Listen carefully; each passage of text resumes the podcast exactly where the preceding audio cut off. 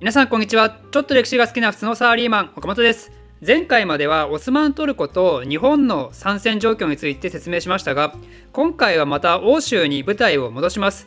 実は1915年以降つまり戦争が始まったその翌年に入ってから第一次大戦に参戦する国がどんどん増えてきます。これによって今まではある程度限られていった戦域がどんどん広がっていっていよいよこの戦争が単なる欧州の一戦争という立場から世界大戦という意味合いの強い戦争へと突入していくこととなります。そういった戦域の拡大とか戦車毒ガスなんかの新兵器の投入だったりあとは予想外の戦争の長期化なんかから参戦国の中でも戦争の負担に耐えられる国耐えられない国の格差が出始めてくるんですけどでもどちらが有利なのかどうかまだまだわからない緊張状態が続きます。ということで今回はそんな欧州諸国の参戦状況や東部戦線の状況なんかについて説明したいと思います。まず東部戦線の話の追記からです。東部戦線はですね相変わらず同盟国側の攻勢が続いてたんですよ。西部は塹壕で膠着状態の守備体制を築き上げたので兵力をさらに東側に移したりもしててそのおかげもあってか1915年の夏までにはポーランドを越えてラトビアやベラルーシあたりまで進出してるんですよ。この状況はロシア側は大退却って呼ばれてドイツ側では大進撃と呼ばれてます。でそんな大好調の東部を率いてたのはヒンデンブルクとルーデンドルフでしたよね。この人たちはもう東側はこんだけ好調にロシアぶっ倒しまくってんだからシュリーフェン計画の大前提だった西部主戦論なんていうのはもう捨てて先に東部を一気に集中して倒してその後みんなでフランス倒しに行きましょうやっていうのを提案するんですよ。もうそもそもシュリーフェン計画は破綻してんだしロシアこのままぶっ倒しましょうやって逆シュリーフェン計画しましょうやって提案するんですよね。てか写真見たら思いますけどこの2人めっちゃ顔怖いっすよね。こんな2人にねそんな凄まれたらちょっとそれだけで心折れそうですよね。でこの時点の参謀総長ファルケンハインっていうんですけどこの人はまだ西部主戦論者でまやっぱりロシアはフランスと違って国土もでかいし人口も多いので頑張って倒そうとしたってあいつら100%倒すことは絶対無理だと。ということでこの後東部主戦論と西部主戦論はドイツ国内で対立していることとなります。だけどこの時点ではヴィルヘルム2世も西部主戦論を主張してたんでまだ西部の方が主戦という考え方がメインとなります。でまあ今は西部は置いておいて東部はドイツ大好調なわけなんですけどオーストリア何やってんのっていうと彼らね結構苦戦してるんですよ。セルビアとの戦いもまだ続いてるしね、まあ、あとはロシアとの戦いも彼らもしてるんですけどオーストリア軍は逆に結構ボロボロにロシアにやらせてオーストリアの参謀総長はもううちの軍ダメやって ドイツに泣きついてるんですよね。オーストリアって結構多国籍軍だったからチェコ人とかねベラルーシ人とかそういう支配下民族の人たちを軍に置いてもやっぱ逃げちゃうわけですよね。まあそりゃそうっすよね。反ゲルマン主義掲げて戦争してるけど、戦ってる張本人がゲルマン人じゃなかったらね、なんでゲルマン人のために頑張んなきゃいけないんだって思っちゃうんですよね。ということでやっぱり東部戦線はずっとドイツが頑張るんですよね。ちなみにオーストリアは全然ダメだったんですけど、前回味方になったオスマントルコはどうかというと、彼らも早速大きな戦いが訪れます。オスマンが味方になったことでロシアが孤立して困るっていう話は前回したと思うんですけどロシアってまさに今助けが必要な状況じゃないですか。ドイツにめちゃめちゃにやられてるわけですからね。だからイギリスやフランスも何とかしてそれを助けたいと思ってるんですよ。もしロシアがこれで戦争嫌になって単独講和なんてされた日にはね全ての兵力が一気に西に来てしまいますからね。ということでこの2カ国は何とかロシアを助けようと思ってなんとあのダーダンエース・ボスフォラス海峡を無理やり突破するプランを作るんですよ。これが成功すればオスマン帝国も大混乱であいつらすぐ死ぬだろうっていうロシアも助かってオスマンも倒れてまさに一石二鳥っていう作戦なわけですよね。その名もガリポリ作戦。しかしですね一石二鳥を狙うというのは2頭を追う者は1頭も得ずと紙一重みたいなもんで、まあ、つまり英仏のこの作戦はクソ失敗するんですよね。ま詳細は語りませんがイギリスとねフランスの死傷者合わせてなんと19万。この作戦は失敗した後イギリス国内でめちゃくちゃ大炎上したみたいで今でもね第一次大戦の中でもトップレベルの失敗として扱われてるらしいですね。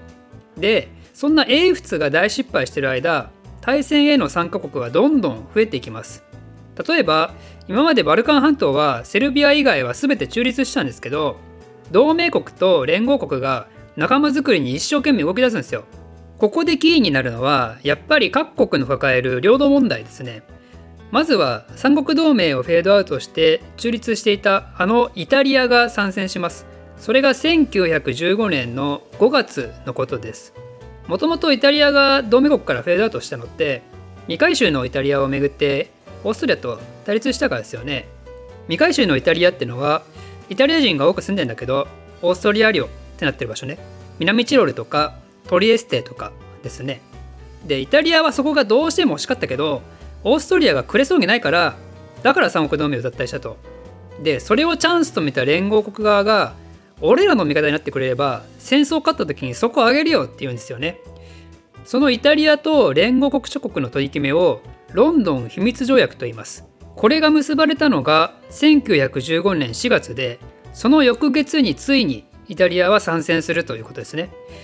でもねまあ想像できるかもしれないですけどこれはオーストリアをめちゃくちゃ怒らせるんですよね。そりゃそうですよね。もともと味方だったのにねドイツだってめちゃくちゃ怒るでしょうね。このクソ裏切り野郎ぶち殺してやるってことで主にオーストリア軍がイタリア遠征に向かうんですけどイタリアへのあまりの恨みの強さにオーストリア軍がめちゃくちゃ戦闘士気上がるんですよあのオーストリアのトップがもうダメですわって言ってたあの軍がですよ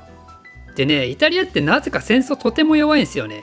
まあ、有名ですけどだからイタリアせっかく連合国側で参戦したんですけどこれがまあ足引っ張るんですよね。もう連戦連敗でイギリスとフランスの助けを借りまくるととある戦いではねイタリア軍は相手軍正面突破しようとして失敗してあれ？っつってまた正面突破しようとして失敗してあれ？っつって。そんな何も学ばない正面突破作戦をなんと11回繰り返してだから11回もあれ？っつって。気づいたら損害めちゃくちゃ増えてたりね。11回ですからね。11回。あの黒歴史として名高い鈴宮春日2期のエンドレスエイトだってそんなやらんですよ。しかもそのイタリアの参謀総長負けまくってんの隠したかったのかいつも損害を実際の半分でしか報告しなかったりね。その割には他人に厳しくて部下をすぐクビにしたり処刑にしたり、まあ、結構ヤバめの人物だったらしいですね。まあ、でもこのイタリア戦線は1918年まで続いて最終的には連合国側が勝利するんですけどでも戦死者数でいうと連合国側の方が多いんですよね。だからまあ相当苦労したと。でイタリアの次に大事な国でいうと1915年の10月にブルガリアが参戦するんですけど